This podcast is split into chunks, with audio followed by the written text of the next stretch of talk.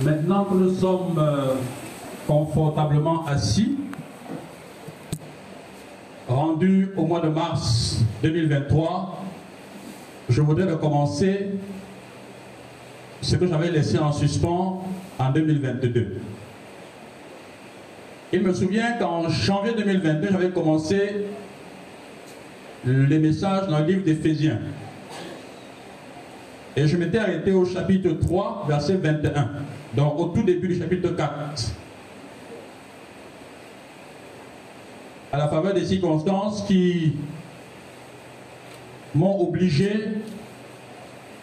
à parler des thèmes ou d'autres thèmes, je n'ai pas perdu de vue qu'un travail avait été commencé dans l'île d'Éphésiens.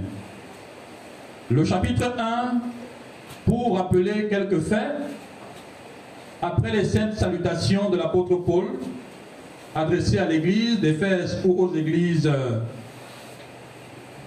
de l'Asie, et par conséquent à toutes les églises de tous les temps,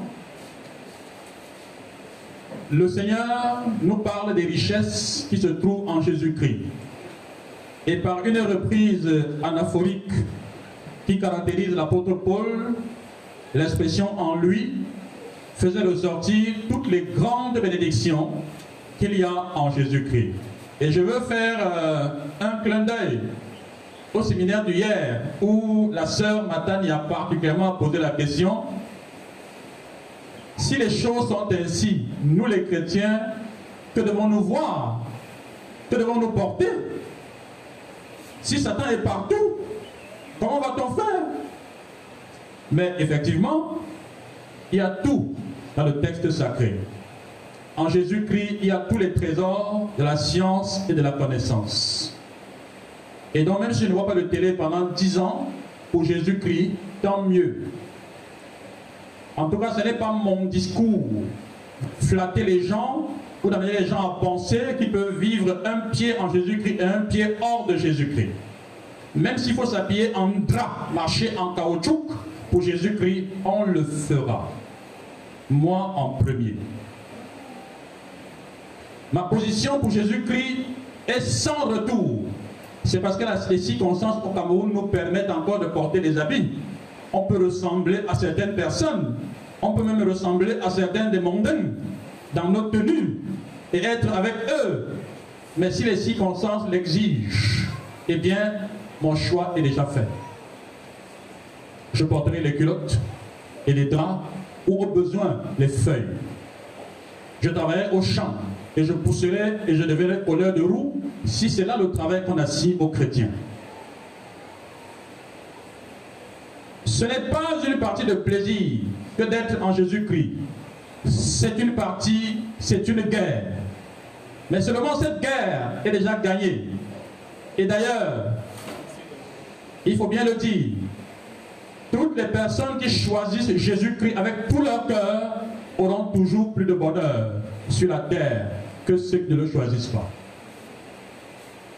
Des gens ont peur pour leur corps qui fera mal, pour l'effort qu'ils feront. Ils n'ont pas peur pour leur âme qui sera défragmentée sans Jésus-Christ. Notre corps peut souffrir, mais notre âme est en sécurité. C'est pour ça que Jésus dit, je vous donne ma paix, pas comme le monde la donne. Le monde donne la paix aux hommes pour régler les questions d'ordre extérieur. Mais Jésus nous donne la paix au fond du cœur, de manière à ce que même si le dehors est en, en trouble, nous on est tranquille. Le monde peut être en ébullition. Le chrétien n'a pas peur. En lui, nous avons tous les trésors de la science et de la connaissance. Le chapitre 2 nous a parlé de la grâce de Dieu. De la grâce de Dieu comme l'élément par lequel nous sommes sauvés, l'a présenté comme un don du Seigneur vis-à-vis -vis de nous. Et je voudrais dire qu'il a commencé même dans ce chapitre 2 à nous présenter l'homme nouveau, c'est-à-dire le juif et le non-juif assemblés en un seul corps, qui est en réalité l'Église, cet homme nouveau. Et c'est pour cette Église que Jésus est venu mourir, afin qu'en cet homme nouveau, il puisse recevoir de la part des humains le culte qu'il n'a pas eu avec les Juifs, le culte qu'il n'a jamais eu avec les Juifs avant les Juifs. et le culte qu'il n'a pas dans ce monde, mais le culte seul qu'il trouve agréable sur la terre à travers les enfants de Dieu. Au chapitre 3, il y a une expression curieuse qui était apparue, c'est le mystère de Christ. Le mystère de Christ, effectivement, il continue à détailler cette notion bizarre, cette notion bizarroïde, cette notion révoltante pour les juifs et étrange pour nous les païens, bien que joyeuse. Comment ça peut se faire que des gens qui nous ont, qui nous ont de racistes hier et que nous on a accusés d'antisémites, comment est-ce que désormais on peut être frères et sœurs dans un même corps? Comment il peut enlever l'inimitié en question? Comment peut-il faire que des gens comme ça deviennent non pas des amis, mais des frères qui sont liés pour la vie et pour l'éternité. Dans un corps nouveau qui est appelé l'épouse de Christ, qui est appelé l'épouse de Christ, c'est-à-dire la reine à côté du roi pendant les mille ans. Comment on fait cela? Il appelle ça le mystère de Christ. Et c'est d'ailleurs pour ça, il dit qu'il a été il a été, lui, le moindre des saints, il, lui a été fait la grâce d'annoncer aux païens, comme une bonne nouvelle, la richesse insondable du Christ et de mettre en lumière la dispensation de mystères cachés de toute éternité en Dieu, le Créateur de toutes choses. Et le chapitre 3 s'achève sur une prière redoutable. Quand je l'ai lu et quand je la relis encore, je suis effrayé. Et je dis, oh Seigneur, quel apôtre. Quel grand apôtre. Il dit, c'est pourquoi au verset 14, chapitre 3, je fléchis les genoux devant le Père, de qui toute famille sur la terre et dans les cieux tire son nom. Toute famille dans les cieux sur la terre, pardon, tire son nom. Afin qu'il vous donne, selon la richesse de sa grâce, d'être puissamment fortifié par son esprit dans l'homme intérieur que le Christ habite, ça c'est premier sujet. Deuxième sujet, que le Christ habite dans vos cœurs par la foi.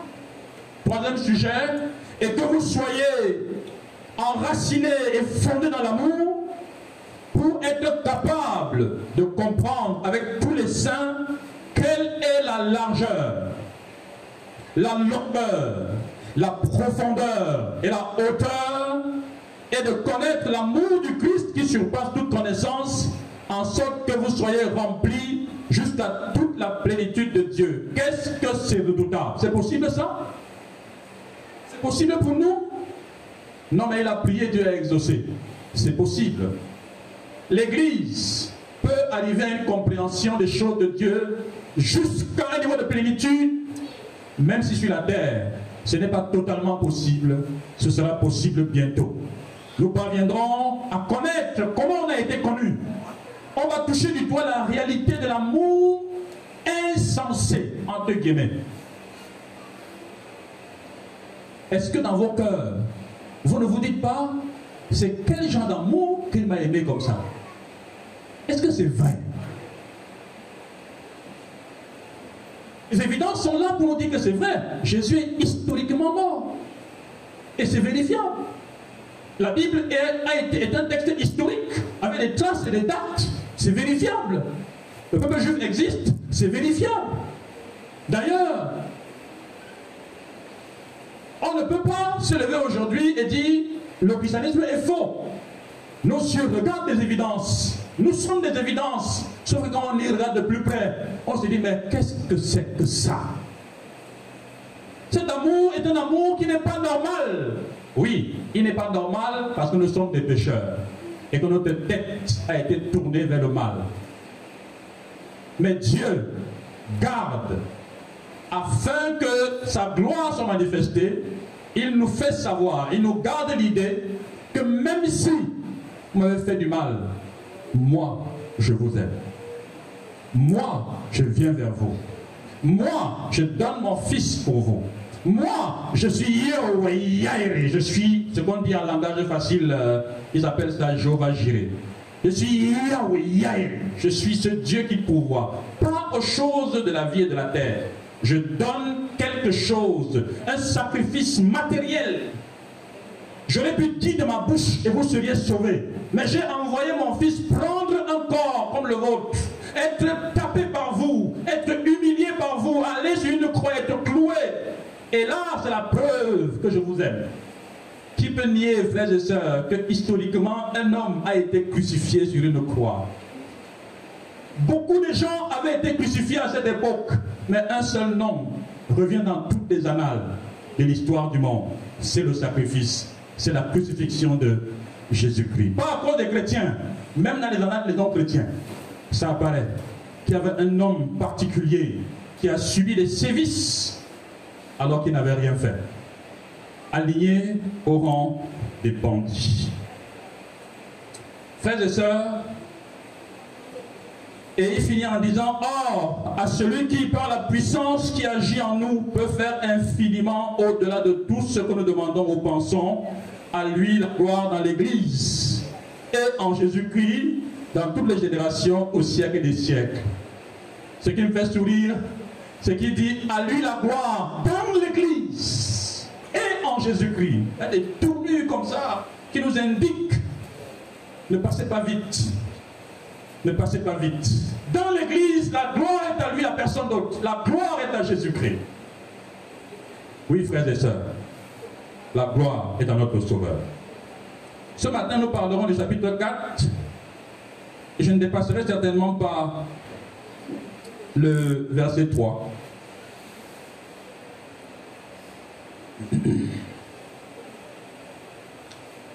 Il dit, je vous exhorte donc, moi le prisonnier dans le Seigneur, à marcher d'une manière digne de la vocation qui vous a été adressée, en toute humilité et douceur, avec patience, supportez-vous les uns les autres avec amour, en vous efforçant de conserver l'unité de l'esprit par le lien de la paix. Amen. Éphésiens chapitre 4, versets 1 à 3.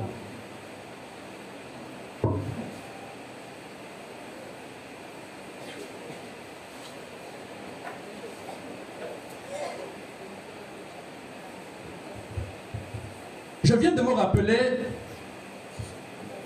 les éléments saillants des trois premiers chapitres constitue le statut doctrinal de l'apôtre Paul. Il va aborder maintenant la partie pratique. Et il commence en disant, je vous exhorte donc, en conséquence de ce que je viens de dire. C'est-à-dire que vous qui n'êtes pas des juifs, vous êtes, vous avez le droit d'appeler Dieu votre Père. Vous êtes des enfants de la maison. Personne ne vous dira plus jamais que vous n'êtes pas des enfants de la maison. Dieu a tout aménagé pour vous sentir aussi à l'aise que ceux qui avaient l'ancienne alliance, parce que vous êtes pleinement obéis à la nouvelle alliance. Ayant donc ça en pratique, ayant donc ça dans le cœur des frères de l'église d'Éphèse et dans nos cœurs, il nous dit, je vous exhorte donc. En conséquence de ça, je vous encourage. Je vous encourage je vous pousse. Je vous conjure. Je vous dis, mes amis, soyez forts, soyez forts, soyez forts, soyez forts. Levez-vous pour le Seigneur. Et il se présente comme le prisonnier dans le Seigneur. C'est bien de s'y attarder un peu. C'est une expression qu'on a déjà vue à un moment donné. Écoutez, frères et sœurs, Secouez-vous un peu, levez-vous. Il est midi et quart. On est fatigué, ne dormez pas. Dormez pas. Je sais que pendant qu'on parle comme ça, un mot peut te faire rêver puis tu t'en vas. Un mot, tu peux réfléchir à penser à un mot. Tu sais dire le mot, levez le diable. Le diable, faut le Il est fatigué, mais c'est pas grave. Levez-le, il est fatigué. Ils sont des Il était en mission. ne laissez pas dormir ce matin. Donc tu peux rester quand tu écoutes, après tu tombes sur un mot, pendant que tu veux, tu veux penser à ce mot-là, en fait c'est le point de départ, et puis euh, tu te réveilles tu dis je suivais, tu ne suivais pas, le mot là t'a Ne suivez pas. Alors il dit, moi, le prisonnier dans le Seigneur. Cette façon de parler est une façon très intéressante de rendre les situations chaotiques excellentes. Il est effectivement prisonnier, attaché quelque part. Il est dans une prison, en situation difficile, et il fait froid là-bas. Mais il y est pour quelle raison? Il y est parce qu'il est voleur Non. Il y est parce qu'il s'est ingénié dans l'affaire de Truy Non. Il y est parce qu'il a pris la forme de Truy Non. Il y est parce qu'il est un, un, criminel Non. Pourquoi y est-il? Il y est, comme il a dit, que, il a dit dans Philippiens, dans tout le prétoire, nul n'ignore que c'est pour le nom de Jésus que je suis dans les chaînes. Alors, il emploie le nom prisonnier pour indiquer de qui il est vraiment prisonnier. Il est vraiment prisonnier des hommes. Mais en fait, il est prisonnier des hommes parce qu'il est d'abord prisonnier de Jésus-Christ. Il leur dit en fait, c'est une façon de dire en réalité, je suis certes en prison, mais j'étais déjà en prison avant d'y entrer. Les conditions de restriction que je vis ici ne sont que matérielles. Celles que je vis dans mon cœur avant, elles sont plus fortes que celles-là. D'ailleurs, il dit en Corinthiens, je traite durement mon cœur, mon corps, afin de ne pas être disqualifié après avoir péché aux autres. Paul était déjà un prisonnier, un militaire enchaîné avec la chaîne de Jésus-Christ. Le mettre en prison ne faisait que limiter les postes de service restreindre les postes de service qui devaient servir maintenant les personnes qui sont en prison, mais il peut plus servir comme avant, monter et descendre et toutes ces choses-là. Mais que ce soit dedans ou dehors, il est toujours en prison. C'est un prisonnier de Jésus-Christ. Alors c'est cet homme-là qui exhorte, qui encourage, qui pousse, qui demande avec feu aux enfants de Dieu à marcher d'une manière digne de la vocation qui leur a été adressée.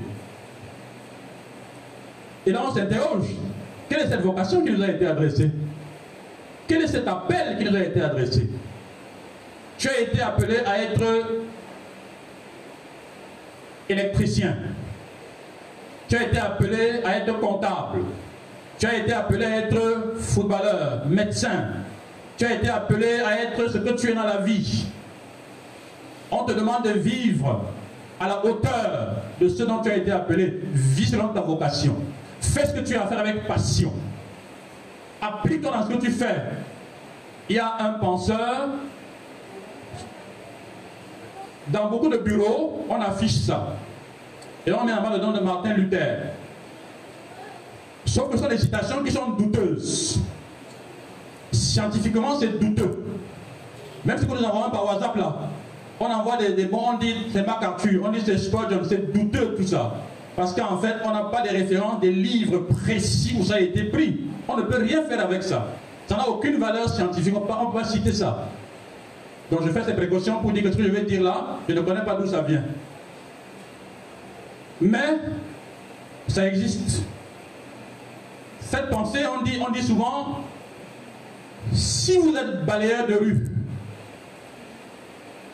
balayé de telle manière qu'on puisse dire, ici a vécu un grand balayeur. C'est une pensée qu'on associe à Martin Luther. Je ne sais pas si c'est Martin Luther King ou si c'est Martin Luther, le docteur en théologie et en droit canon. Je ne sais pas de quel Martin Luther on fait allusion. Ou c'est King Junior docteur, ou bien c'est King quoi, je ne sais pas. Mais on a dit Martin Luther. Si vous êtes balayeur de rue et quelqu'un passe là où vous êtes passé et on dit non, ici a vécu un vrai balayeur, ce que cet homme-là a vécu à la hauteur des balayeurs de rue. Il en a été digne et son service a laissé des traces dont on peut s'en souvenir avec joie, on peut s'en souvenir avec bonheur, avec admiration. Voyez-vous, j'étais à une conférence à Yaoundé et j'ai rencontré un homme, il est professeur de rang magistral. On a échangé un peu. Et il m'a parlé d'un Camerounais, docteur aussi, qui parlait beaucoup sur les chaînes de télé. Il était très écouté. Jusqu'à maintenant, on le cite même. Il s'appelait Charles Ateba Eyene. Et ce professeur m'a dit, docteur Bitan, si ça avait été moi, je ne serais pas comme ce garçon. C'est ça qu'il a appelé, comme ce garçon. Il était là, sans poste, à la Bibliothèque nationale. Mais va voir, parce qu'en fait, on parlait des archives du Cameroun. Et il me disait que les archives historiques du Cameroun, les plus sensibles, sont à Marois versées dans un truc comme ça, à la portée de tout le monde. J'ai dit quoi? Il me dit, je te dis. Je te dis, viens à tu vas voir, je vais t'amener là-bas, tu vas voir. Tu peux avoir, avoir accès à n'importe quel dossier, c'est là comme ça. Nous sommes dans un pays où on n'a aucun sens des archives. Et il dit, si j'avais été à la place de ce fainéant, même si je suis sans poste, même si on me misère, je n'aurais pas laissé la bibliothèque nationale comme je l'ai laissé. J'aurais changé quelque chose là-bas et on aurait dit, ici est passé le professeur tel. Mais lui, on l'entend dans les télés. Là où il travaille, c'est du gâchis complet. C'est un témoignage. J'en suis témoin oculaire. On m'a pas dit. Euh, à cette époque, il n'était pas encore professeur en magistral. C'est deux semaines après qu'il a été adoubé. Il m'a envoyé la photo avec ses. Vous savez que les professeurs de grands magistraux, ils ont des pitoches là avec euh, trois blancs ici, blanc, blanc, blanc. C'est bien blanc comme ceux des magistrats. Les autres, euh, on a seulement les trois barres. On n'a pas les blancs, blancs, blancs. Il a été adoubé après. Que je veux dire ici? Que le service que nous faisons doit laisser des traces. Et c'est exactement ce que l'apôtre Paul nous dit. Il nous encourage à vivre de manière à la hauteur de la vocation qui nous a été adressée. Nous sommes des enfants de Dieu. Nous avons été appelés à servir Dieu, à vivre pour Dieu. Il faut que dans ton bureau, il faut que dans ta cuisine, dans ta salle de classe, il faut que dans ta voiture, il faut que partout te trouve, quand tu es avec des gens, quand tu ouvres la bouche, on dit ça, c'est un chrétien. Quand on te sent penser, quand tu commences à t'exprimer, quand tu prends des positions, on dit ça, c'est un chrétien. On n'est pas d'accord avec lui, mais écoutez bien, c'est un chrétien. Une fois j'étais à Aqua. Vous connaissez certainement le drugstore. Je ne sais plus si ça existe encore aujourd'hui là-bas comme drugstore. Ça existe toujours, le drugstore. Derrière le drugstore, il y avait un frère qui avait ses bureaux. Et derrière ce, derrière, derrière ce drugstore, dans le même bâtiment que le drugstore, il y avait des bureaux, il y, avait, il y a des avocats, il y a un dentiste. Un avocat en particulier, il s'appelle Maître Nana, je ne sais pas s'il vit encore. Maître Nana, mais Docteur Taïou lui vit encore. Docteur Taïou, c'est l'un des premiers dentistes camerounais. Il a soigné le président Aïdjo. Il a eu des problèmes. Euh, était alcoolique et il a, il pris au Seigneur, il est revenu à la il est devenu chrétien. Son épouse est partie dans ses problèmes qu'il a eu. Quand il est devenu chrétien, il est parti la rechercher. Elle a dit qu'elle ne veut plus à cause de Jésus-Christ. Il est resté comme ça. Oui, Taïou a cru, c'est un vrai enfant de Dieu. Eh bien, Taïou, docteur Taïou, elle a cru dans tout l'immeuble. Maintenant, elle m'avait dit ce jour-là, vos affaires de Dieu que vous dites là, moi, je ne suis pas encore prêt. Parce que si moi j'entre dedans, je veux seulement être comme Taïou, où son pied ne frôle même pas un peu le péché comme ça. C'est un avocat qui dit ça du médecin Taïou. Il dit que, hé, hé, hé, quand tu parles du péché, Taïou arrête ça en fermant les yeux. Son pied ne touche même pas un peu.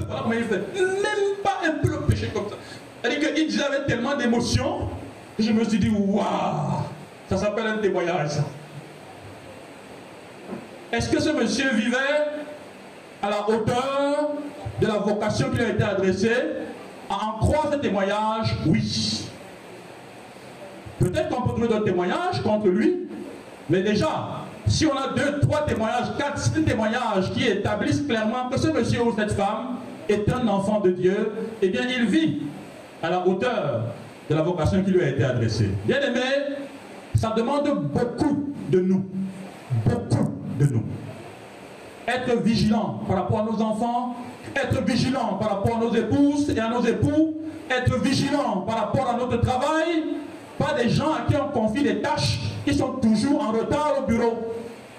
On confie les travaux, ils sont toujours en deçà. Ils n'arrivent même pas à organiser leur propre chambre. Là, ils vivent et ils dorment. C'est la saleté, la cochonnerie partout. Ça, ce n'est pas de l'excellence. Les sorciers aiment la saleté. Et ça, ce n'est pas un jeu. Et ça, ce n'est pas un jeu.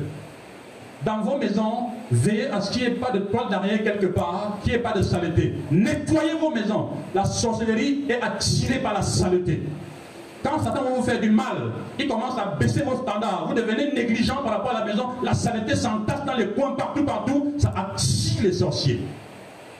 Et quelqu'un a dit quelque part encore dans une pensée que la sainteté est la sœur de la, de la propreté. Que la sainteté et la propreté sont sœurs ou sont cousines. Ce n'est pas un jeu. Vous passer votre temps à être je prie, vous ne sentez pas d'où vient la faiblesse spirituelle que vous avez. Vous priez bien la semaine dernière, la semaine d'avant, et après vous sentez une torpeur, une fatigue particulière. Nettoyez votre maison. Nettoyez votre maison. Cherchez, mettez, les, mettez vos affaires propres. Il y a des pièces qui sont éteintes chez vous, mettez, les, mettez la lumière. Mettez la lumière. Allumez. Chassez ces choses-là. Ça doit être dehors. Chez vous, c'est la propreté. Comme ton cœur est propre, ton dehors doit être propre. C'est ça le sens de ce que j'en dis. Je souhaite que tu prospères à tous égards et sois en bonne santé comme prospère l'état de ton âme. Si dedans tu es propre, assure-toi que dehors tu es propre. Ce contraste-là, où dehors on est un cochon et on prétend être propre dehors dedans, eh bien il faut revoir cette maxime. Elle n'est pas vraie. On doit vivre à la hauteur de la vocation qui nous a été adressée. Et cette vocation, elle est haute. Quand tu vis à la hauteur des principes divins, la tentation de se sentir supérieur est grande. Oui, tu ne voles pas, tu ne triches pas, tu es propre, tu es excellent, tu devances l'aurore comme David pour la parole de Dieu, tu t'occupes de tes enfants, même avec peu d'argent, tu fais ce qu'il y a à faire, tu es là, tu es présent, tu es vraiment vivant, tu es en Jésus-Christ dans la parole. Tu ne saoules pas, tu ne fumes pas, tu ne te drogues pas, tu es dans la chasteté, tu es dans la réserve, tu es sombre. Et tu m'appliques ton cœur à, organiser ta maison de façon convenable. Quand tu vis de cette manière, tu as tendance à regarder celui qui est dans le désordre comme étant perdu. Tu as même tendance à vouloir donner des leçons à ces personnes-là. Tu as tendance à dire faire comme ça, faire comme ceci. Non, il dit en toute humilité et douceur. Ne tombons pas dans le piège d'être des chrétiens rangés, des chrétiens disciplinés, mais qui, à cause de la discipline, se sentent supérieurs aux autres. Mais lorsqu'un chrétien est rangé et discipliné, et que les motivations de sa discipline et de l'ordre qui le caractérise sont appuyées sur Jésus-Christ, il ne sera pas orgueilleux. Parce que Jésus-Christ était élevé, était très élevé dans sa vie sur la terre, mais il était humble et doux de cœur. Il nous prescrit ici d'être sérieux à l'intérieur et de dégager les qualités de Jésus-Christ à l'extérieur avec patience. Avec patience, c'est-à-dire que en supportant les offenses des autres. Avec patience, c'est-à-dire en supportant les difficultés des uns et des autres en ne passant pas son temps à critiquer et à maudire, à taper les gens, parce que on se, se sent supérieur à cause de notre vie. Non. Quelqu'un a dit quelque part encore dans les pensées de WhatsApp et de Facebook, ce sont des bonnes pensées, même quand ce n'est pas référencé. Il a montré une image où quelqu'un avait la Bible et tapait les autres, le sang coulait. Ils ont dit en bas, la Bible n'est pas faite pour blesser les gens, elle est faite pour guérir les gens. Mais il a oublié quelque chose qu'il fallait dire en bas. Quelquefois, il faut blesser les gens pour guérir. Avec la Bible. Parce qu'il y a des blessures qui sont comme des abcès. Quand tu tapes dans sa perce, ça fait aïe. Après, on enlève, ça guérit. Il a oublié de dire ça. Et puis il dit supportez-vous les uns les autres avec amour. Moi j'aime bien cette partie. Est-ce que vous comprenez la force qu'il y a dans ce verset? Il dit supportez-vous les uns les autres avec amour.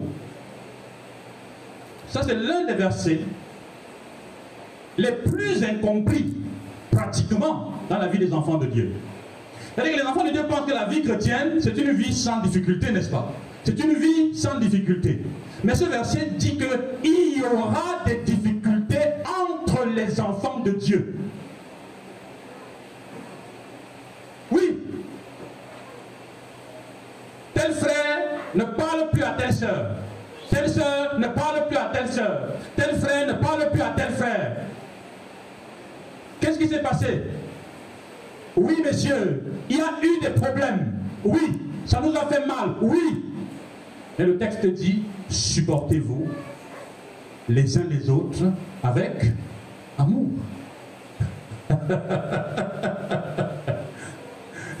Il n'est pas possible de vivre entre nous sans se marcher sur les pieds. Diable Chopin, tu t'es déjà pétiné combien de fois? Tu me pardonnes toujours, non? Diable Christian, il t'a pétiné combien de fois? Il te pétine souvent, non? Ah, Ça te fait mal. Tu me supportes. Hein, maman Marlise? L'autre jour, je sais que Daniel n'était pas content de moi. Et tu m'as pardonné, non? Hmm.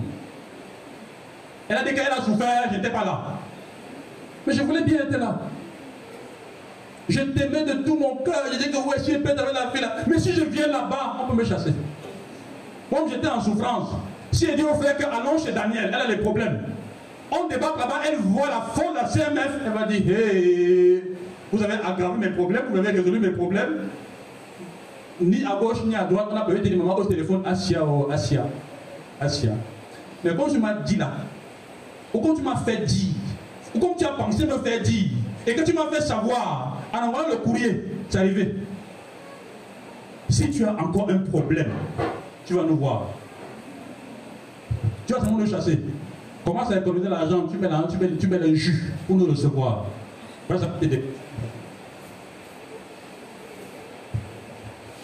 Frères et sœurs dans la foi, nous nous piétinons d'une manière ou d'une autre. Volontairement comme involontairement, nous nous piétinons. Mais aucun de nous n'a l'intention de rentrer contre son frère avec méchanceté. Aucun n'a cette intention. Mais il arrive qu'on se rentre dedans.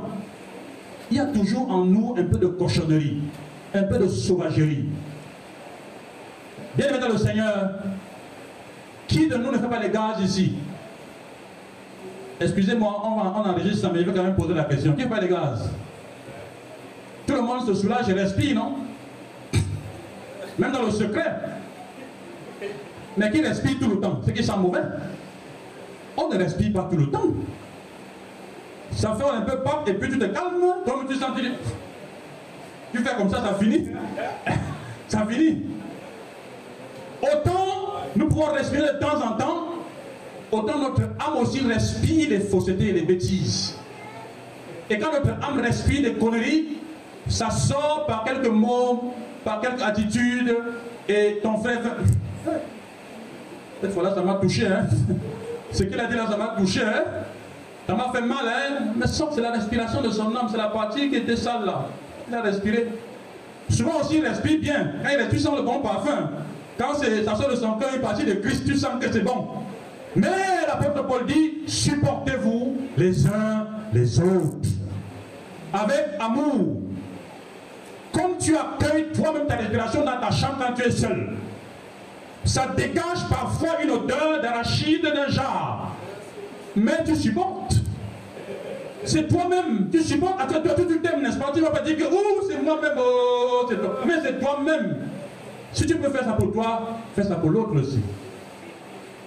Avec amour, accueil pour l'autre. l'âme de chacun nous respire. On respire de temps en temps dans notre âme. Et quand on respire, ce n'est pas toujours agréable. Ce n'est pas toujours agréable. Supportons-nous les uns les autres avec amour. Il dit en vous efforçant de conserver l'unité de l'esprit lien de la paix. Il dit ici l'unité de l'esprit, l'unité du Saint-Esprit. C'est une chose qui existe. C'est une chose qui n'a pas été réalisée par nous. Ça a été fait par Dieu notre Père. Il a relié le diable Étienne à moi. Il, m'a relié au, Papa Albert. Il a relié au diable Faustin, à la sœur Matania. Il, il nous a liés ensemble parce qu'il nous a tous, nous avons tous été immergés, plongés dans le même esprit pour former un seul corps. Nous sommes donc dans ce lien de l'esprit. Il demande de conserver cette unité en restant en paix les uns les autres. C'est-à-dire, premièrement, en ne conservant pas de péché. En vivant dans la sanctification.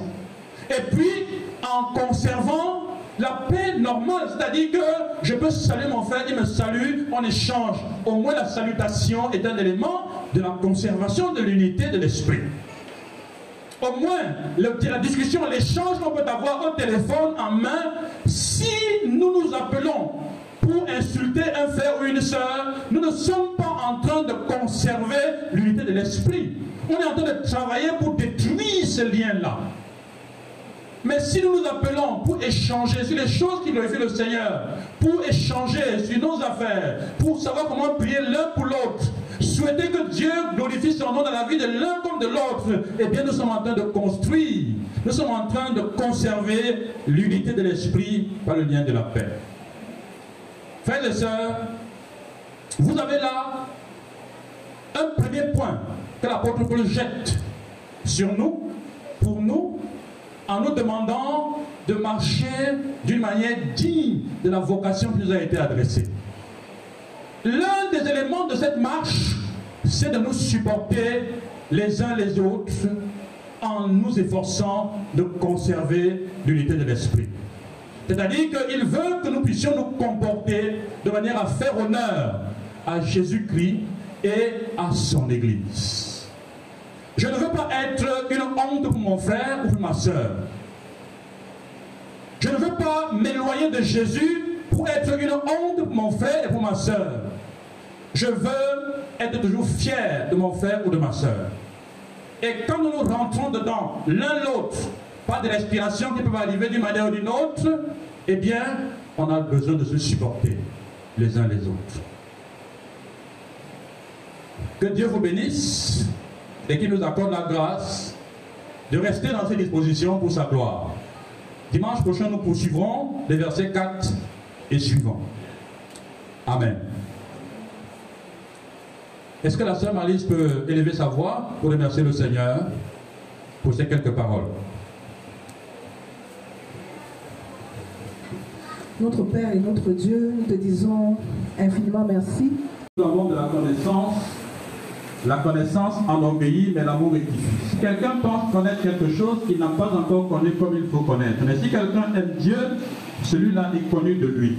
À propos donc de la consommation des viandes sacrifiées aux idoles, nous, nous savons qu'il n'y a pas d'idole dans le monde et qu'il n'y a qu'un seul Dieu.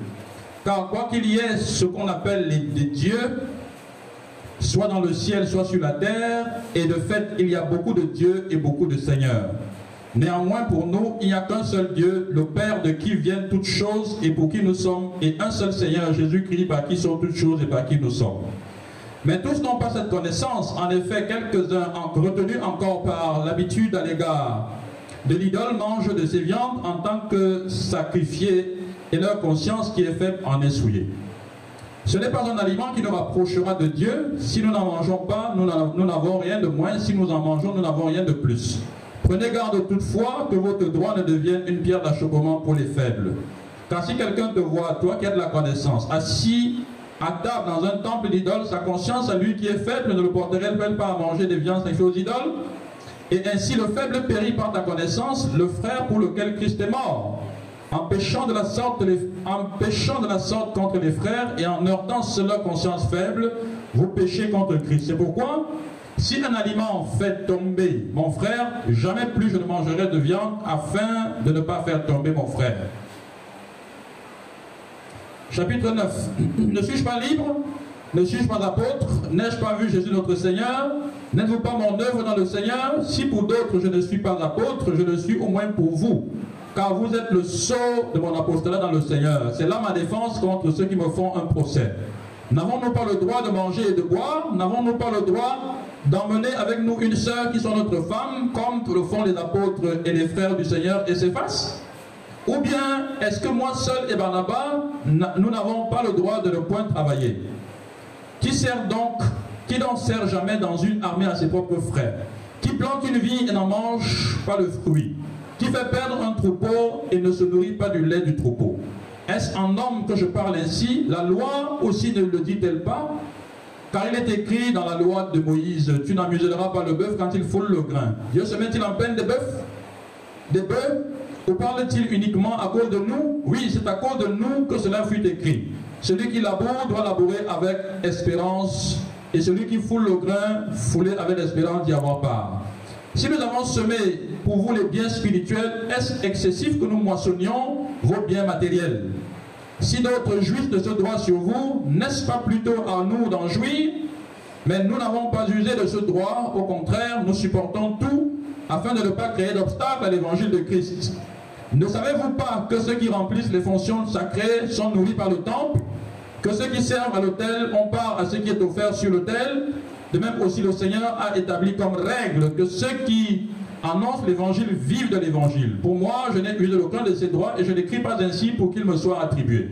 Car j'aimerais mieux mourir, personne ne m'enlèverait enlèverait ce sujet de gloire. Évangéliser n'est pas pour moi un sujet de gloire, car la m'en est imposée. Malheur à moi si j'en suis évangéliste. Si je le fais de bon gré, j'en ai la récompense. Mais si je le fais malgré moi, c'est une charge qui m'est confiée. Quelle est donc la récompense? C'est en évangélisant d'annoncer gratuitement l'évangile sans juger du droit de l'évangile que l'évangile me donne. Car bien que je sois libre à l'égard de tous, je me suis rendu serviteur de tous, le serviteur de tous, afin de gagner le plus grand nombre. Avec les juifs, été comme juif, afin de gagner les juifs. Avec ceux qui sont sous la loi, comme sous la loi, et pourtant, comme, et pourtant je ne suis pas moi-même sous la loi, afin de gagner ceux qui sont sous la loi. Avec ceux qui sont sans loi, comme sans loi, et pourtant, je ne suis pas moi-même sans la loi de Dieu, mais sous la loi de Christ. Afin de gagner ceux qui sont sans loi. J'ai été faible avec les faibles, afin de gagner les faibles. Je me suis fait tout à tous, afin d'en sauver de toute manière quelques-uns. Je fais tout à cause de l'évangile, afin d'y avoir part. Ne savez-vous pas que ceux qui courent dans le stade courent tous, mais quand ça reçoit le prix, courent de manière à l'obtenir. Tout lutteur s'impose toute espèce d'abstinence. Eux, pour recevoir une couronne corruptible, nous pour une couronne incorruptible. Moi donc je cours, mais non pas à l'aventure, je donne des coups de poing, mais non pour battre l'air. Au contraire, je traite durement mon corps et je le tiens assujetti de peur qu'après avoir prêché aux autres, d'être moi-même disqualifié. Amen. Oui, diable Christian, nous commençons la série des prophéties pour l'édification mutuelle. Vous pouvez tous prophétiser l'un après l'autre.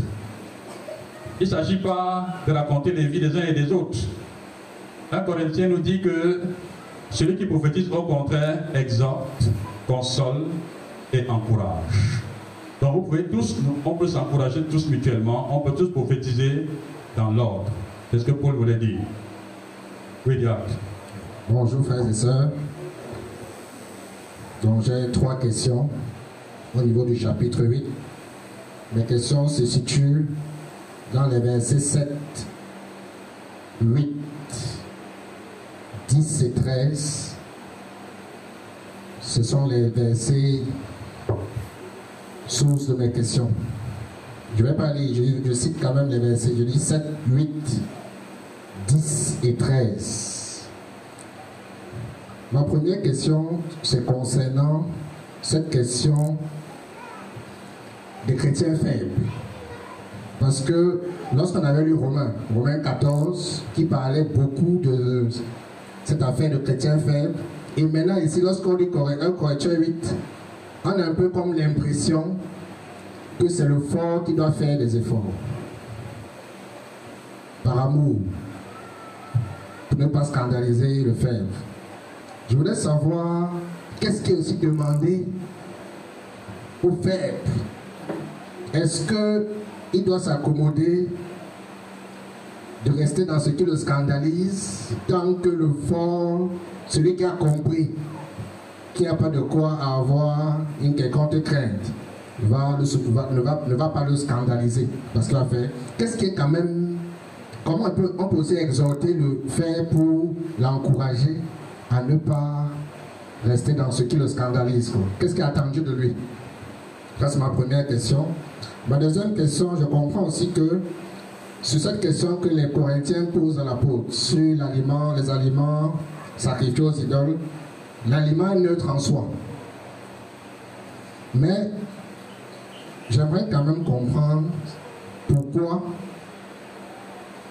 dans Lévitique, il y avait donc cette précision pour en fait finir par dire qu'il est neutre en soi. On disait un, aliment, un, animal qui rumine ou qui a un sabot fendu. On dit, on dit mais, et quand on, met les exceptions, on dit on est, on écarte le porc, par exemple. Après on finit, on dit l'animal, tout ça là, laissez tomber, c'est neutre en soi. Qu'est-ce qui. Qu'est-ce qui était donc derrière le fait de les mettre là-bas, dans Lévitique Ça, c'est ma deuxième question. Ma troisième question, de manière un peu plus large, toujours dans. Je vais dire Lévitique, mais c'est toujours un peu ici, mais Lévitique. On avait les lois morales, les lois civiles, les lois cérémonielles. On a bien compris tout ce qui était par exemple fait. Elles ont l'accomplissement dans ce qu'on fait le dimanche avec la scène, parce que ce n'est pas notre histoire, ça ne concernait pas. Est-ce qu'il y a aussi quelque chose à comprendre sur ce qui était demandé qu'on ne doit plus appliquer sans que nous le dise Exemple, un exemple, petit exemple, il y avait la dalle. On, peut parler de, dans l'Ancien Testament, on peut trouver un texte qui parle d'une libation, mais à la fin, ça finit comme une sorcellerie. Dieu dit, est-ce qu'il y a... Est-ce que quand on lit l'Ancien Testament, il y a une façon de comprendre ce qui n'est plus? Ou bien c'est seulement cas par cas? Est-ce qu'on peut dire que tout type de loi qui ont tel critère ne sont plus? Les autres sont? C'est quoi le critère? C'est les attributs de Dieu? C'est quoi le critère? Qu'est-ce que, Comment nous on peut faire le tri? Avant d'arriver sur le cas pratique, on dit non, ça enlève ça. Alors, euh, merci beaucoup. La dernière question que le diacre Christian pose est une question qui est liée à, aux techniques d'interprétation avancées de l'écriture. Très avancées de l'écriture.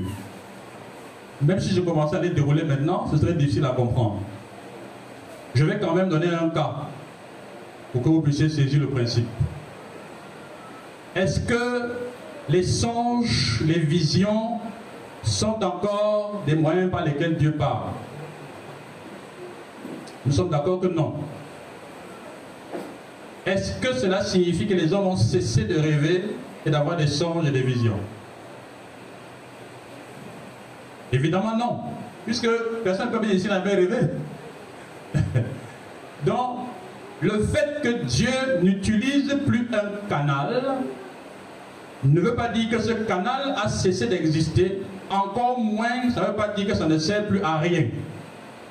Il faut bien le savoir.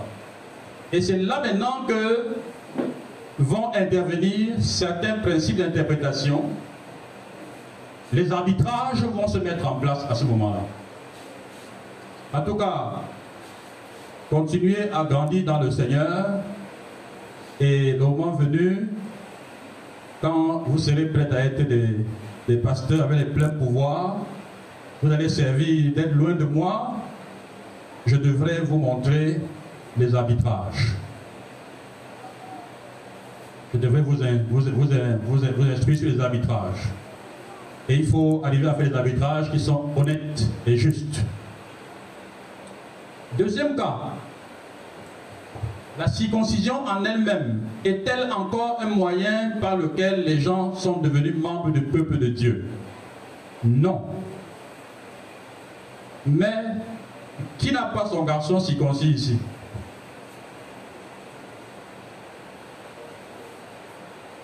Pourquoi vous faites ça? Pourquoi vous avez fait ça?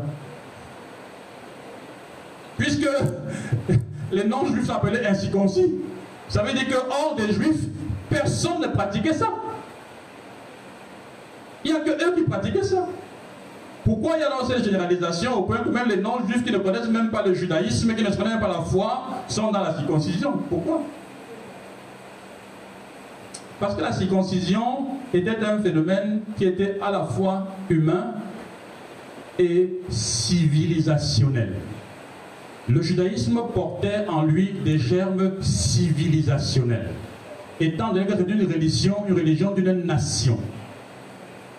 Le christianisme ne porte pas des germes civilisationnels.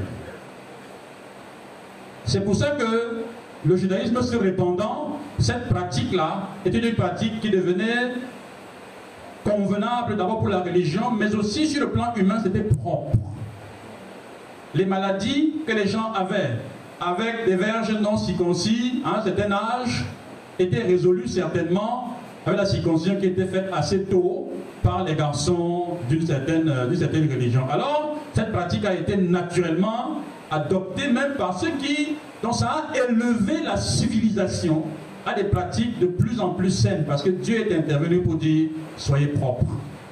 Pourquoi j'ai dit, j'ai dit ce matin dans la prédication, que la saleté appelle les sorciers. Et vous allez voir dans les Écritures, Dieu veille à ce principe de propreté parmi son peuple. Il veille à ce principe-là. Et en général, la plupart de ces lois qui étaient d'ordre, il y avait des lois d'ordre hygiénique, c'était des lois qui étaient liées à cette, même certaines des lois cérémonielles, étaient des lois qui permettaient, même si elles avaient cessé d'avoir cours, elles avaient des valeurs civilisationnelles. Ça aidait les populations à améliorer leur être dans la société. C'est comme par exemple aujourd'hui, beaucoup d'enfants de Dieu ont perdu la notion de la vie avec Dieu. Parce que on nous a enseigné une vie avec Dieu extrêmement simple et banalisée, qu'on a oublié même le rapport qu'on avait à la divinité. Je prends un cas simple. Fait encore des actions de grâce à Dieu en apportant des offrandes matérielles Qui fait encore ça aujourd'hui? Qui fait ça? Les pentecôtistes l'appliquent peut-être abusivement, mais ils n'ont pas tout à fait tort. Quand dans ta maison tu as des problèmes sérieux, que la chose est sérieuse, mets-toi devant Dieu, fais une offrande à Dieu, prie le Seigneur. Ce n'est pas abusif c'est la relation avec la divinité. En général, il faut donner à Dieu des choses qui vous coûtent quand vous priez certains des sujets. Ce n'est pas facile, facile comme ça, simple, simple comme les gens pensent souvent là. Dieu bénit des gens, ils s'asseyent dans leur salon, ils croisent les pieds, ils disent Seigneur, te rendons grâce, c'est fini. La culture des cultes de reconnaissance pour que l'assemblée célèbre le Seigneur au nom de quelqu'un, vous offrez un repas aux gens, les gens sont devenus tellement chiches. Le mot, le bon mot, c'est chiche. Ce n'est même pas égoïste, c'est chiche. Envers Dieu pour leur propre malheur. C'était les pratiques qui se faisaient dans l'Ancien Testament, n'est-ce pas? Mais est-ce que le principe, si la pratique a cessé, est-ce que le principe a cessé? Est-ce que le principe a cessé? Non. Non. Pourquoi il y a de moins en moins de frères qui viennent dire merci au Seigneur vraiment de tout leur cœur? Ils apportent une offrande matérielle, ils apportent quelque chose pour le Seigneur. Pourquoi ça n'existe plus? Et on peut se plaindre de voir que nos milieux sont de plus en plus paupérisés. C'est paupérisé parce qu'effectivement, les gens gardent par devers eux et disent merci avec leur bouche. Je vous dis, mes frères et sœurs, un seul musulman, un seul, a fait la mosquée d'un Gandéré, la grande mosquée d'un Gandéré, un seul. Est-ce que ça nous dépasse, nous? Donc je vous pose la question. dit un seul. Il dit, moi, je construis la mosquée pour cette affaire-là. Laissez-moi ne pas prononcer son nom. Mais pour les chrétiens, c'est-à-dire que donner 10 000, c'est comme si il doit porter sa maison sur la tête pour venir. C'est-à-dire que c'est comme comme si ils sont tellement égoïstes envers Dieu. Chiche. Tu te demandes même que je dis, hein, c'est le Dieu que vous disiez là, vous, qui vous a sauvé. Des gens qui ne sont même pas sauvés. Une seule femme ici, Andobon Zachman. Entrez à partir de Zachman, entrez, vous allez voir le bâtiment de Wina Chapelle.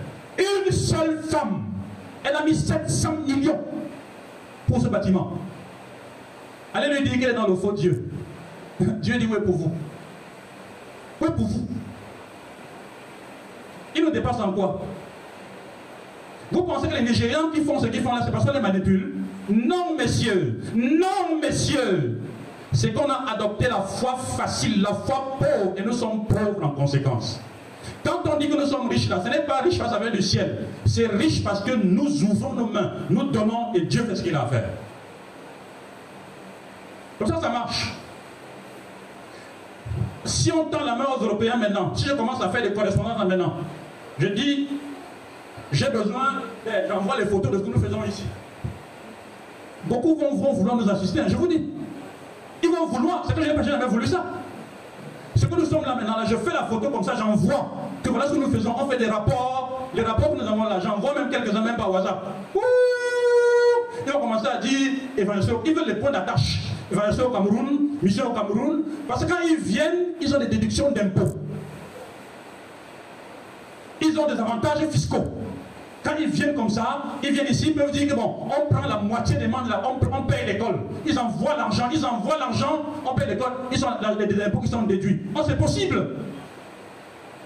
Mais ça va nous faire du bien Non, monsieur, ça va les enrichir. Ils prennent l'argent là où pour faire ça. Est-ce qu'ils demandent à quelqu'un d'autre pour leur donner? Ils prennent de leur argent pour nous donner. Et parfois, on a vu des cas comme ça en Afrique où une petite fille a économisé pendant un an, elle a, elle a, elle a acheté du matériel pour enfants sur un conteneur. Un conteneur, petite fille de 13 ans. Un conteneur pour en Afrique, les cadeaux de Noël là, pour enfant de, un enfant de 13 ans.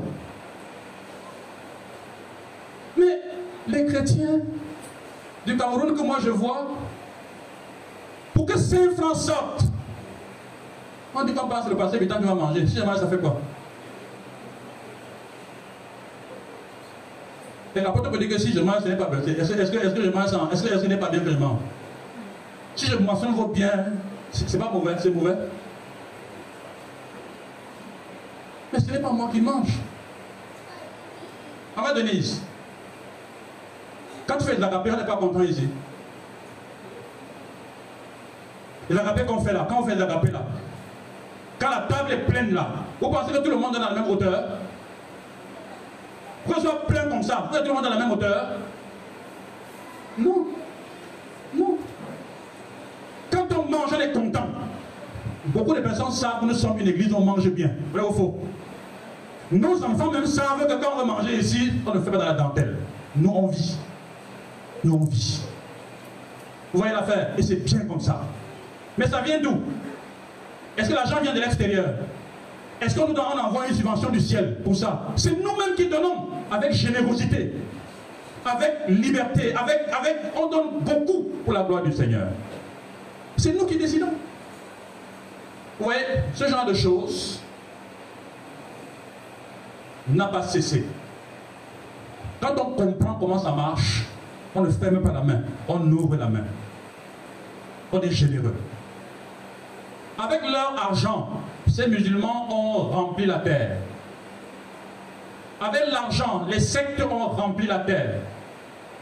Parce que les chrétiens ferment les mains, l'évangile ne va même nulle part. Ça ne sort même pas de leur bouche. Ce matin, le diable Faustin et moi nous discutions. Et je lui disais qu'effectivement, ce qu'il a commencé à faire là, ce n'est pas un accident pour moi. C'est un plan. Quand l'opportunité, ça n'est peut-être j'ai saisi l'opportunité. Parce que pour moi, l'idée, c'est que lorsque nous devenons forts avec des hommes comme ça, et des hommes encore qui y a parmi vous, nous commencerons à faire de la prospective. C'est-à-dire qu'on cherche les quartiers à Douala, il n'y a pas d'évangile, on lance une campagne là-bas pour implanter une communauté. Ça, ça veut dire une campagne pendant deux semaines, un mois. C'est les tracts, c'est les traités, c'est la nourriture pour les frères qui partent de prêcher matin, qui c'est de l'eau à boire. C'est du matériel, c'est des baffles. C'est du travail. Pendant une semaine, deux semaines, trois semaines. Et en plus de ça, les personnes qui vont être là, il va falloir les réunir quelque part, leur affecter un responsable, les encadrer, faire une église locale. Ça demande quoi? Ça demande de l'argent. Vous voyez que le principe, l'affaire est morte. Ce n'est plus les actions d'animaux qu'on fait, mais le principe demeure. L'œuvre a besoin de l'argent et suffisamment. Là, on va sortir d'où? Des poches des enfants de Dieu. Et c'est ça qui donne du sens au travail que tu fais à l'hôpital général, que tu fais à Eneo, que tu fais chez communauté humaine, que tu fais au marché, que tu fais dans Ça donne du sens à ton travail là-bas. Ton travail là veut dire que tu adores Dieu. Parce que l'argent que tu gagnes là-bas, tu mets dans son œuvre. Et il compte sur toi comme un financier de son œuvre. Et tout le monde peut financer l'œuvre de Dieu avec ses 500 francs. À condition qu'on le fasse généreusement. C'est ça comme ça que ça marche. Il n'y aura jamais une banque dédiée à l'évangélisation sur la terre. Jamais de la vie. La banque là, c'est nous. Je ne peux pas avancer sur la question, non? Donc, euh, je veux simplement dire que les canaux, les, les pratiques ayant cessé, le principe demeure. L'intelligence consiste maintenant à incarner le principe dans la nouvelle économie. C'est là que je, tu, tu déjà les principes avancés, n'est-ce pas? Il faut connaître bien comment fonctionne le sacerdoce selon le de Melchizedek. Il faut connaître comment le temple fonctionnait à l'époque et voir la distance entre les deux de manière à pouvoir faciliter l'incarnation du principe dans le nouveau afin que la libation n'apparaisse dans la sorcellerie et qu'on sache comment en faire pour que les gens ne soient pas Deuxième question, 8-10. Est-ce qu'il y a une précision sur les aliments?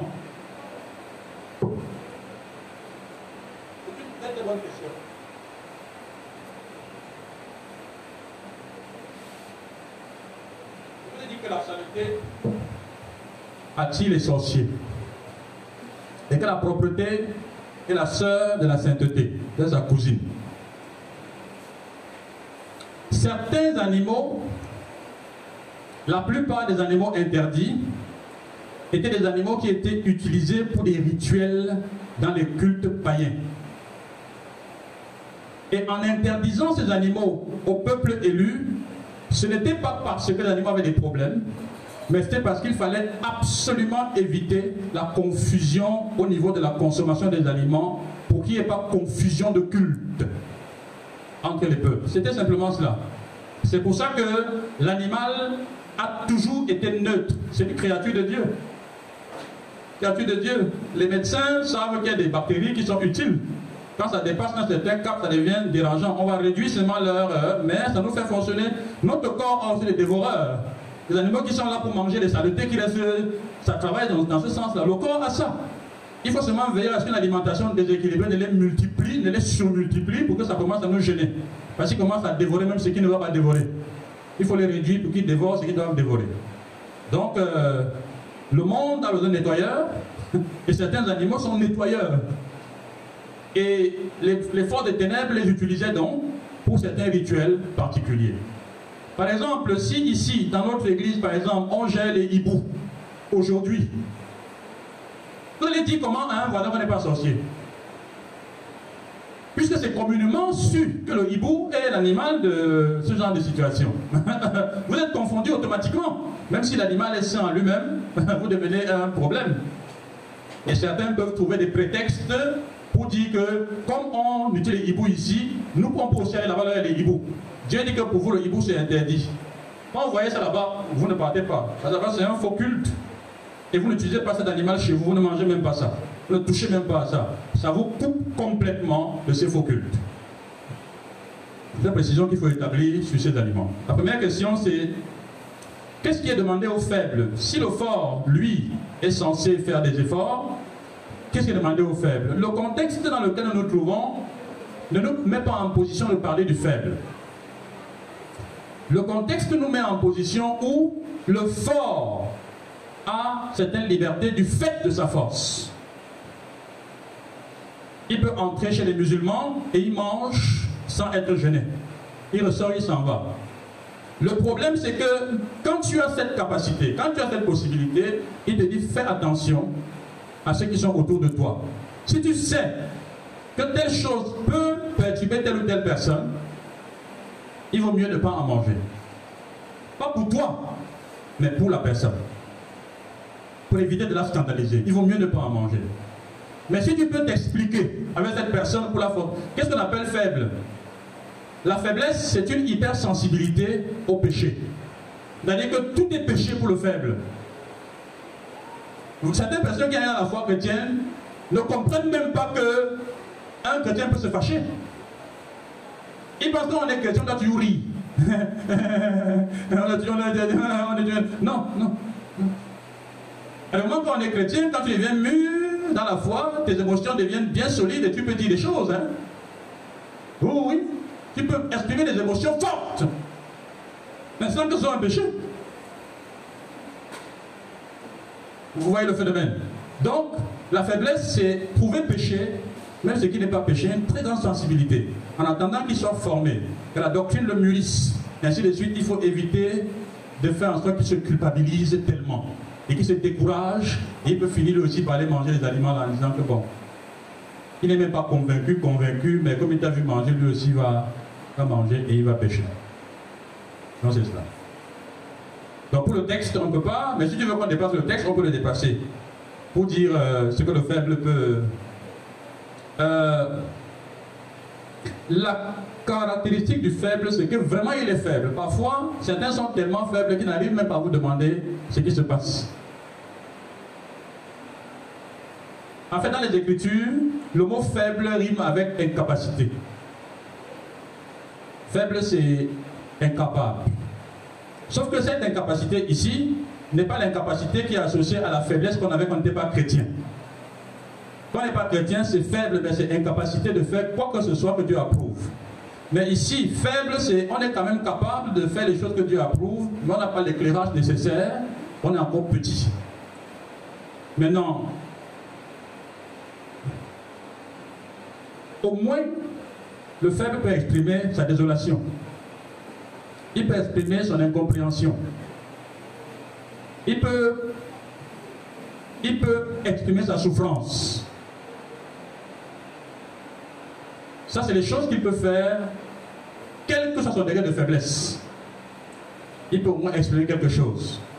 Et ça fait qu'on peut faire attention et l'aider. Voilà. Mais s'il est un peu moins fort, c'est-à-dire que s'il est faible, pas faible au sens de vraiment très très faible là, il peut même venir vous adresser une question et vous poser un problème. Je ne comprends pas ceci, pas cela. Oui. Oui, frère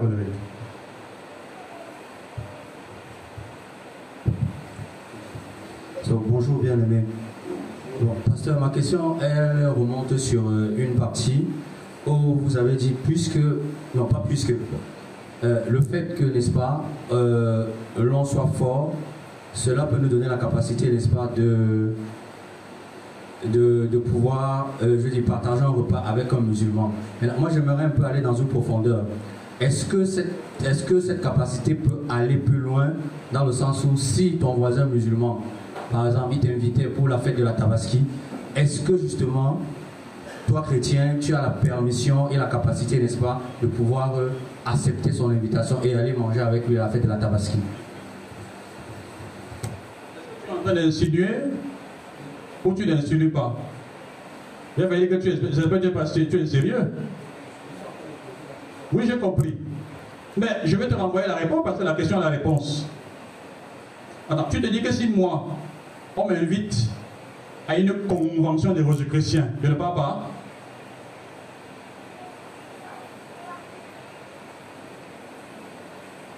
En tant que pasteur responsable d'une communauté, on me convie à un balai des francs-maçons. Je ne parle pas.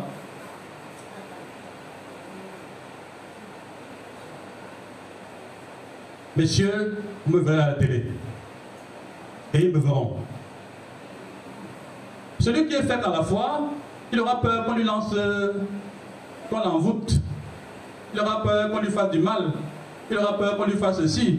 Et même vous allez même me dire que pasteur ne parle pas. Parce que vous avez peur qu'on me gagne. À la fois, monsieur Rose, quoi, n'est-ce pas? Vous aurez, vous aurez peur de ces choses-là. Euh, vous me direz par exemple que si on m'invite à la présidence de la République, je ne parle pas. Je suis chef de l'État, on m'invite, je ne parle pas parce qu'ils sont dans les affaires à gauche, à droite. On peut, on peut, on peut, je ne parle pas. Donc, c'est effectivement le sujet que tu poses est important. C'est le, le sujet de ce texte. Là, je me plierais bien au principe de la famille chrétienne. Si vous vous prononcez en disant, pasteur, on ne souhaite pas que tu partes.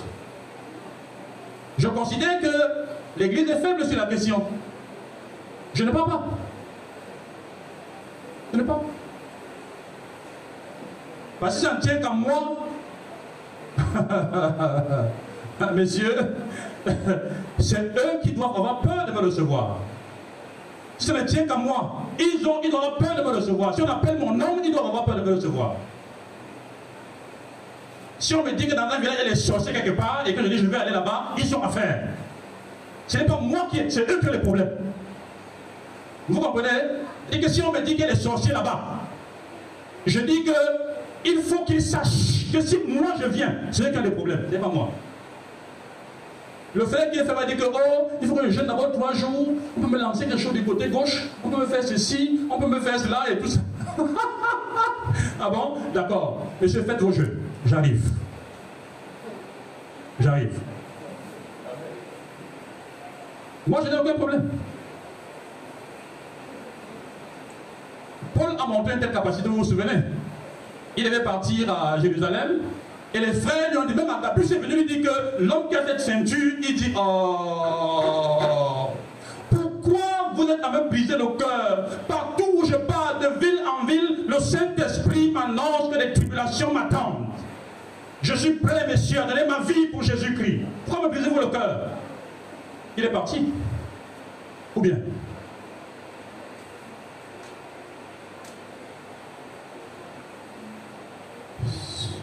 Notre but ici, c'est que nous arrivions tous à être des gens dont Satan a peur. Pas des gens qui ont peur de Satan. Diable?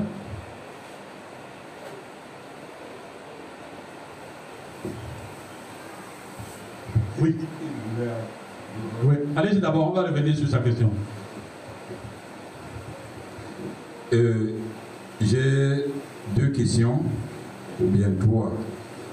Ma première question, c'est sur le chapitre 8. Et je voudrais bien comprendre l'apôtre Paul. Euh, quand il dit au verset 8 que le diacre Christian a dit, ce n'est pas un aliment qui nous rapproche de Dieu. Qu'est-ce qu'il veut dire réellement se rapprocher de Dieu? Et, maintenant, et dans ma compréhension, quand, et, 8, 8, 8, 8, 8. Et quand il dit au verset 10, en parlant de la nourriture, il dit et en parlant de celui qui. Il dit, euh, je, prends la phrase, il dit Ne le portera-t-elle pas à manger des viandes sacrifiées aux idoles Au verset 11, il dit Ainsi le faible périra de ta connaissance et le frère le Seigneur est mort. Il parlait également après la péché. On pêche contre le frère et contre Christ? Et, je voulais donc bien comprendre l'apôtre Paul. Est-ce qu'il ne se contredit pas Parce que à travers un aliment que j'ai mangé, quelqu'un. On n'est pas rapproché. Oui. Comment ça fait le péché dans ce Voilà, voilà, voilà. Excellente question. Oui, la dernière question, c'est la loi de être euh, au chapitre 9, verset 20. Il parle de ceux qui sont sous la loi. et j'ai été avec ceux qui sont sous la loi. Ça voudrait dire quoi concrètement être sous la loi? Comment peut-on reconnaître quelqu'un qui est sous la loi? Et il parle que lui étant sous la loi de Christ. C'est quoi la loi de Christ également? Oui. Voilà, donc c'est mes deux questions. Oui, je voudrais d'abord revenir sur la deuxième question qui est très intéressante, sur la contradiction apparente de l'apôtre Paul. Il y a quelque chose de fin dedans. Quelque chose de très fin dans ce qu'il dit. Dit que le péché dont il parle n'a rien à voir avec l'aliment en lui-même. Le péché dont il parle, c'est lié à, au principe de l'amour qui a été pris en défaut. C'est ça qui est le péché. C'est-à-dire que j'ai mangé l'aliment, il n'est rien. Le problème qui se pose là, c'est que je n'ai pas tenu compte de mon frère en usant de ma liberté. Là, j'ai péché. Il n'y a absolument pas de contradiction. L'aliment en lui-même ne nous rapproche pas. Il a dit un peu plus haut en posant le cadre qu'il n'y a même pas d'idole. Donc, ce qui est sacrifié là, c'est pour celui qui a la connaissance, c'est des faux trucs. C'est des faux trucs, ça n'a même pas de, ça pas de valeur. Parce que le sacrifice qui est offert n'a aucun mérite en lui-même. Mais sauf que mon attitude, la gestion de ma liberté, va heurter mon frère qui n'a pas la même hauteur. Là, j'ai manqué d'amour. Et ce manque d'amour est un péché. J'ai touché un principe. Et ça me permet de déborder pour dire qu'effectivement, en beaucoup de circonstances dans la vie des enfants de Dieu, les choses que nous faisons facilement, parfois, heurtent des principes qui mettent les uns et les autres mal à l'aise et d'autres encaissent, ne s'expriment pas, sont même parfois blessés et on n'est même pas au courant. Donc c'est cela, c'est un très bon point. Maintenant, s'agissant de la loi, être sous la loi, être avec la loi de Christ, c'est une question de régime. Et quand on parle de régime, on parle de système. Je peux me comporter comme étant tributaire, comme étant dépendant d'un régime, alors que je ne suis pas dans ce régime. C'est-à-dire que je vais dans une fête, un diable, et dans cette fête-là, il y a des gens qui prennent du champagne, du whisky et toutes ces choses-là. Moi, je ne bois pas d'alcool. Alors, je veux pouvoir leur parler, attirer leur attention. Pour que je sois sérieux, si je prends un verre de jus, tous me méprisent. Prenons le cas d'un club polonais, par exemple. Les Polonais ont une sorte de... Ils vouent un culte à ceux qui boivent. C'est-à-dire que si tu ne bois pas, ils ne te respectent pas. Même s'il est sobre, ils ne te respectent pas. Maintenant, dans un milieu comme celui-là, pour avoir leur attention, je vais me mettre sous la loi, c'est-à-dire que sous leur loi, je prends un peu, même si j'ai rempli mon verre, je ne finirai pas ce verre-là. Je prends un peu, je bois, ils m'ont dit, on t'écoute maintenant, tu es quelqu'un, on t'écoute. Et je vous parle de l'évangile, quand ça vous soulève, je pousse le verre à côté. Je me suis mis sous la loi pour les gagner. C'est ce que Paul faisait. Bon, ça, c'est lui qui donne cette, enfin, qui donne cette, euh, cette possibilité-là. Et c'est dans dans notre milieu, il vaut mieux ne pas être extrêmement radical quand on cherche à gagner les gens pour Jésus-Christ. Il ne faut pas mettre en avant ces principes, ces sacros principes, enfin, ils sont très forts. Nous-mêmes, parfois, ces principes, pour les mettre en place, ça va nous prendre des années, n'est-ce pas Pour arriver à certaines convictions, on a pris du temps. Et n'allez pas imposer ça à quelqu'un qui a déjà la peine à laver ses chaussettes. Donc, à ce moment-là, il faut se mettre avec lui sous son régime pour pouvoir lui parler. Ce matin, et mon ami là, je vais l'afficher. Hier, je l'ai vu pendant les jeunes. Je vais faire ma femme, viens, viens. Viens, ma femme, viens, viens, viens. Parce que c'est une affaire avec les femmes. Un jeune homme, il était avec une fille. Pendant que j'enseignais là, il avait le cou sur la tête de la fille, comme ça, tout le temps, comme ça, les gens voient. Il faisait ça. Shoga. Moi, je suis en train d'enseigner, lui, là, il touche la fille, là, il est calme. Va t'asseoir, va t'asseoir, va t'asseoir. Bon. Vous avez, vous voyez, vous commencez à, mettre la loi devant. Vous mettez la loi devant. Comment vous commencez à faire? Yo, Vous avez mal où Vous avez mal où Le matin, j'appelle dans mon fils, je lui dis, bon, comment ça va? Il me dit, ça va bien. Hier, je t'ai vu là, tu avais la main sur la, le, cou de mon autre fille. la Bible dit que la sœur d'Absalom a dit à son frère Amnon, si tu veux m'avoir, parle au roi. Il ne s'opposera pas pour que je sois ta femme. Mais parle au roi. Pourquoi tu veux me déshonorer? Tu veux l'épouser Est-ce que tu l'aimes? On commence à voir les choses.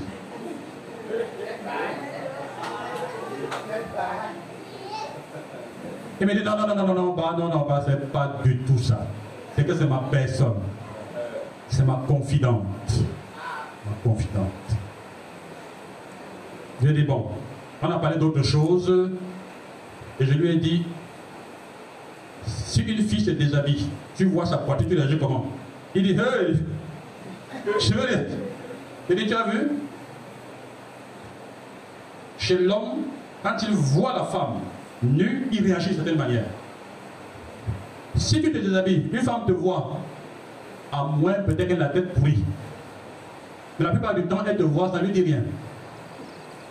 Mais si tu la touches, là tu as des problèmes. Si tu la touches, sa réaction peut être comme ce que tes yeux font là. Mon petit, attention avec les mains sur les filles. Comme ce n'est pas ça, elle met les mains sur les filles des gens. Il dit qu'il a compris.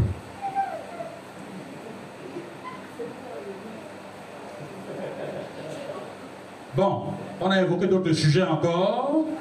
On a fait le tour des sujets, on a fait le tour des sujets. Non, j'ai dit que je voulais discuter avec lui d'un certain nombre de points. On a discuté. On a bien discuté. On s'est séparés dans les bonnes conditions. Ah, c'est ça.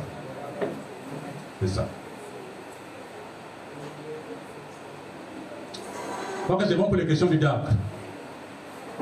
Jacques Christian va rebondir avant la sœur. Euh, je vous annonce finalement que le culte est fini. Donc, on prend les prolongations à cause des questions qui sont nombreuses. Le culte est fini officiellement. Oui.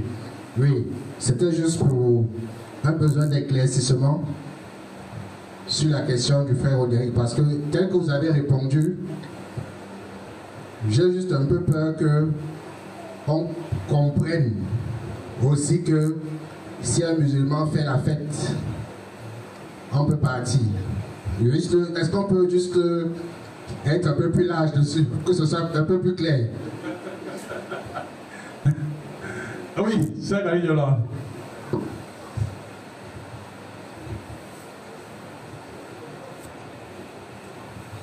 Hmm.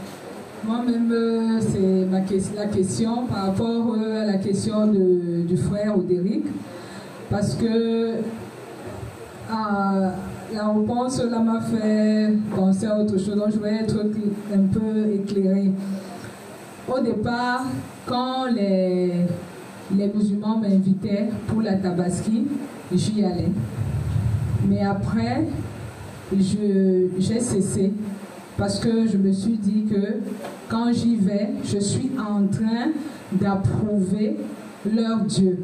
Dans la fête de la Tabaski, je n'y vais pas. Je n'y vais plus même si ce sont les gens de la famille, je n'y vais pratiquement plus.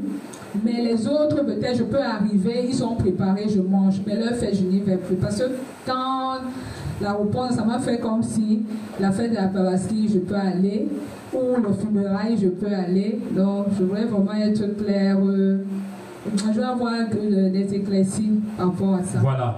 On est exactement dans le thème de notre texte. Voilà comment la faiblesse s'exprime. C'est exactement ça. C'est exactement ça. C'est-à-dire que, à cause de ça, moi je ne mettrai pas les pieds dans tel endroit. Parce que seulement d'y aller, ça suscite des questions. Et si vous êtes 300, je vais répondre à qui de qui? Je ne vais pas y aller.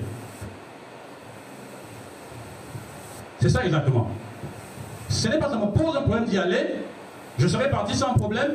Mais si j'y vais et que les frères se posent des questions et commencent à réfléchir, je vais heurter leur conscience qui est faible, les mettre en difficulté, et ça peut les pousser, comme elle a dit, à reprendre certaines pratiques qu'elles avaient abandonnées.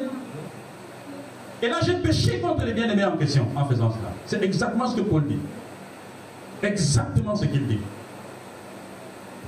Et vous comprenez donc pourquoi? Pour ce qui vous concerne, vous devez continuer à ne pas y aller. Vous devez ne pas y aller parce que vous estimez être convaincu qu'en y allant, vous approuvez leur divinité. Les raisons sont bonnes. Et c'est là qu'on est dans un cas de liberté chrétienne. Quelqu'un peut ne pas y aller pour de très bonnes raisons, quelqu'un peut ne pas y aller pour de mauvaises raisons. Maintenant, il faut faire la discussion. Je crains que le cadre ne soit pas approprié pour faire la discussion à cette affaire. On pourrait faire une discussion. Maintenant, si on engage cette discussion, ce ne sera pas vous puissiez y aller ou pas, ce sera pour vous rendre fort. Afin que désormais, vous soyez affermis sur la question et pouvoir y aller quand cela vous chante, sauf s'il y a un frère qui a des difficultés. Le principe, je répète, de l'apôtre Paul, ce n'est pas d'aller ou ne pas aller. Le principe de l'apôtre Paul, c'est est-ce que en y allant, si d'aventure un frère te voit, comment va-t-il réagir? C'est ça ce qu'il dit. Donc vous me posez la question de savoir est-ce que j'irai ou je n'irai pas. Ça, ce n'est pas la question, ça c'est moi. Ça c'est moi. Ou c'est vous. En ma position, par exemple, dans un quartier, on peut t'inviter à aller à une fête. Comme toi, tu inviterais quelqu'un à venir au culte le dimanche qui n'est pas chrétien. Il dit, je ne viens pas parce que je n'approuve pas votre divinité. Tu le forces Tu ne le forces pas. Mais si la condition est dans ton culte, c'est que tu es là-bas, tu fais quoi? Deux réponses différentes. Je pars, je ne pars pas. Pour des raisons diverses, qui peuvent être aussi bonnes l'une comme, l'autre. Là est la question. Maintenant, si je veux qu'il vienne dans mon culte et qu'il écoute ce qu'on va dire ici, et qu'après on l'entretient, je peux faire le sacrifice d'y aller parce qu'il m'a promis d'être là dimanche prochain. Je sais que là-bas, il n'y a rien, on n'adore rien là-bas. Rien ne peut se passer là-bas. Je vais m'asseoir. Mais, ce que Paul dit, c'est qu'en y allant, si ton frère te voit, tu peux l'encourager à recommencer à fréquenter les milieux, lui pour de mauvaises raisons, alors que toi tu as de bonnes raisons. Et tes bonnes raisons vont perdre celui qui a de mauvaises raisons. Et c'est là le péché. C'est le péché. Maintenant, si vous voulez me demander pourquoi je vais y aller, pourquoi je ne vais pas y aller, ça c'est une autre question. Oui. Donc, euh, peut-être je vais une question. Non. Après la sœur Marlise, on va. Non, d'abord le diable.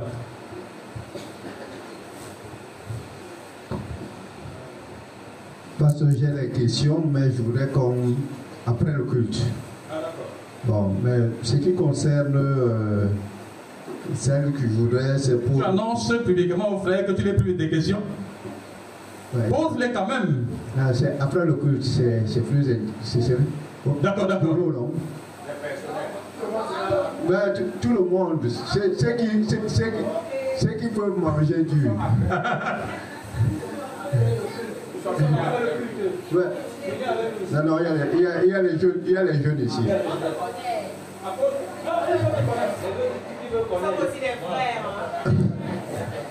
Parce que moi, euh, on a fait un séminaire ici hier.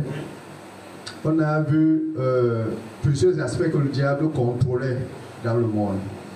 On a vu euh, deux aspects, la musique et un autre aspect qui a attiré beaucoup plus mon attention, c'était euh, l'agroalimentaire. Et compte tenu de ce que le, le, euh, diacre, a posé comme question, et même le frère Rodrigue est revenu dessus, est-ce que pour nos jeunes frères, qui sont nos jeunes frères, ils disent qu'ils sont les frères. Nos enfants frères. Hier, parce que je me suis mis dans leur peau.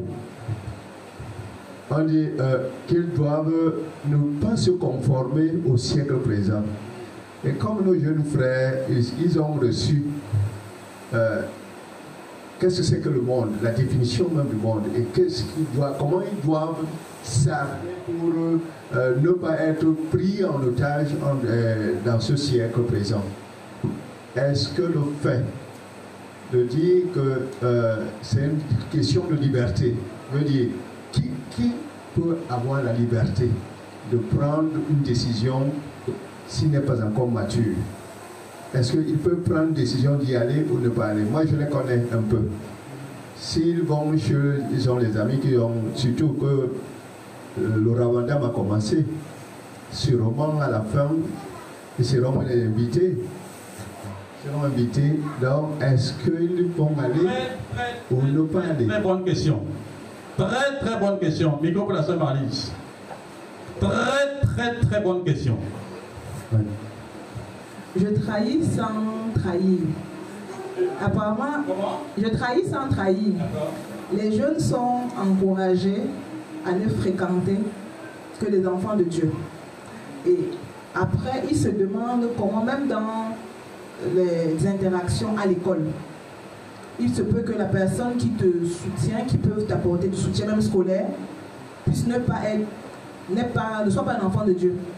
Comment, comme le diacre demandait, comment ils font pour, pour gérer en fait ces interactions sans avoir forcément la maturité spirituelle pour faire la part des choses? Très bonne question. Laissez-moi toucher le point du diacre Chopin tout à l'heure. Les enfants que nous avons, nos enfants frères, ne sont même pas encore des membres statutaires de notre Église. Ça veut dire que si un des enfants là, si son père par exemple, je prends un cas extrême, quitte la communauté, il suit son père. Il ne peut pas rester là.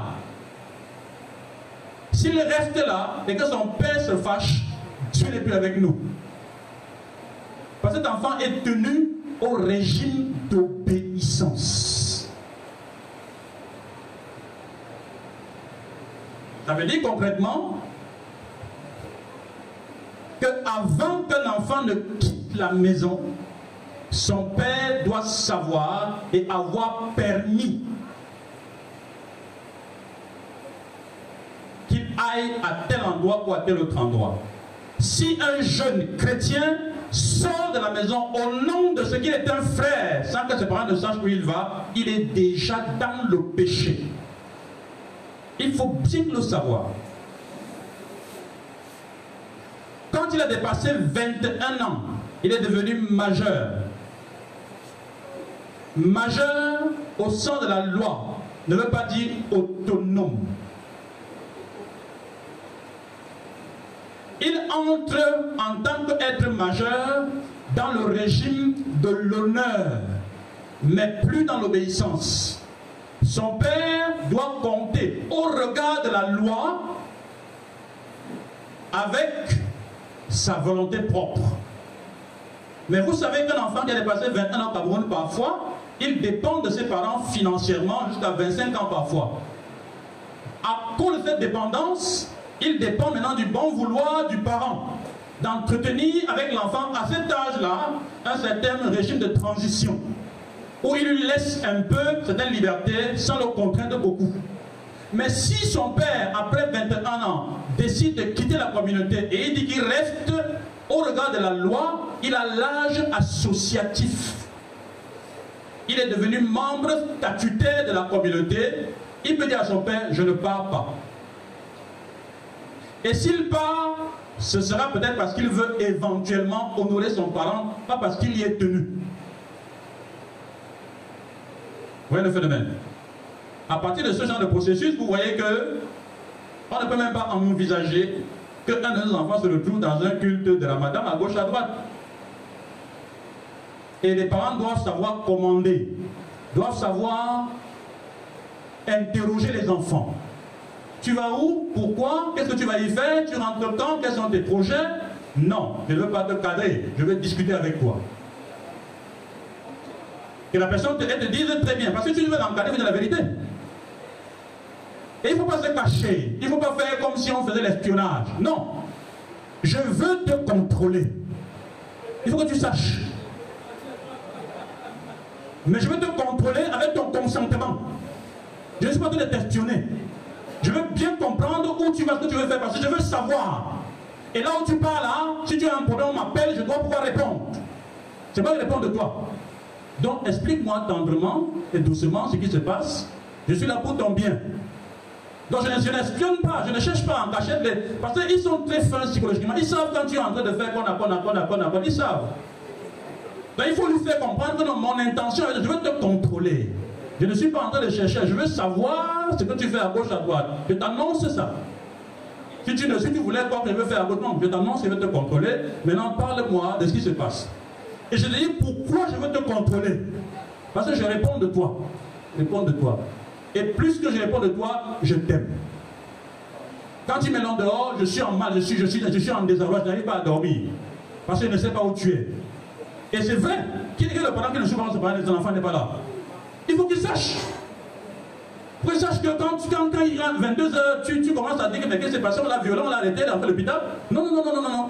Je dois savoir. Je dois savoir. Il faut qu'il sache. Vous voyez le phénomène Donc, je crois que ça, ça ne souffre pas vraiment de difficultés particulières avec nos enfants. Ils sont tenus à l'obéissance maintenant, nous concernant. Maintenant. Alors, chers parents, pour les enfants qui à la maison dérangent, je vous en prie, asseyez-vous, réfléchissez. Ça vous, ça vous ennuie? Réunissez-nous à 2, 3, 4, discutons-en. Voici ce qu'il y avait cet enfant, il fait comme ça, comme ça, je suis un peu saturé, qu'est-ce qu'on peut faire? On doit absolument le contrôler on doit le mettre sur les rails. Il n'y a pas moyen de faire autrement. C'est notre enfant. Dieu nous l'a donné. Il n'est pas question qu'il déraille. On doit se mettre sur lui-même à 6 à 7. Il doit tenir la route. Comme ça que ça marche. Donc ne faites pas comme si votre enfant, votre enfant à vous seul, que si vous dévoilez ces choses, vous allez manger le gravier le gravier. Si vous avez mangé ça chez vous seul, le gravier. Mais quand vous mettez à découvert, on s'y penche, on prie, on met en place les stratégies. Faites conseiller pour un enfant qui a une petite tête comme ça de 15 ans, 17 ans, il va le dépasser. Non, il va, il va, il va tenir. Il y a au moins un des pères qui l'écoute et qui respecte. Il y a au moins une des paroles qui va percer le mur de verre, le mur de glace que Satan a placé là. Il va écouter, il va faire ce que Dieu demande. Il y a une mère qui va lui parler, il va comprendre. Ce n'est pas toujours le père qui t'a accouché qui te redresse. Un des pères et des mères à côté va t'aider à stabiliser l'enfant là. Voilà. Si vous permettez, on peut clôturer ce culte. On est à 14h 5, je vous en prie. Oui, Daniel, vas-y. Il n'y a pas répondu déjà Ah, d'accord.